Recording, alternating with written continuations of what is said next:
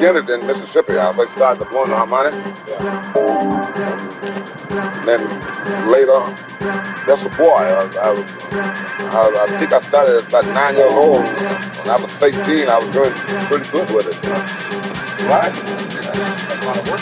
Yeah, I've been in Chicago for quite a few years, but I was born in Mississippi. Oh, we Johnny States, so shake hands, brother. Right No wonder together. we got together. Right together.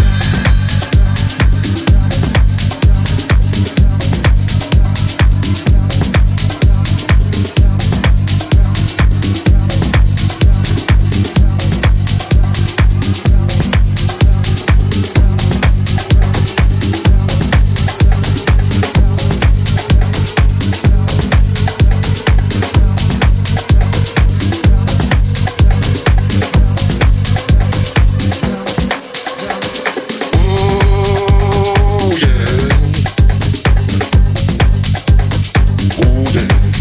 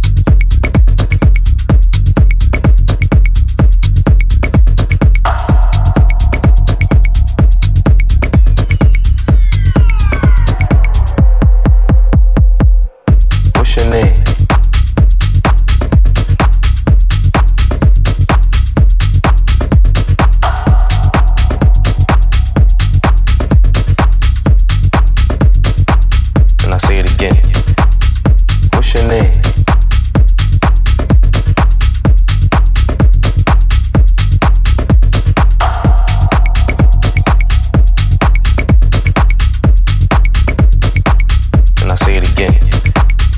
What's your name?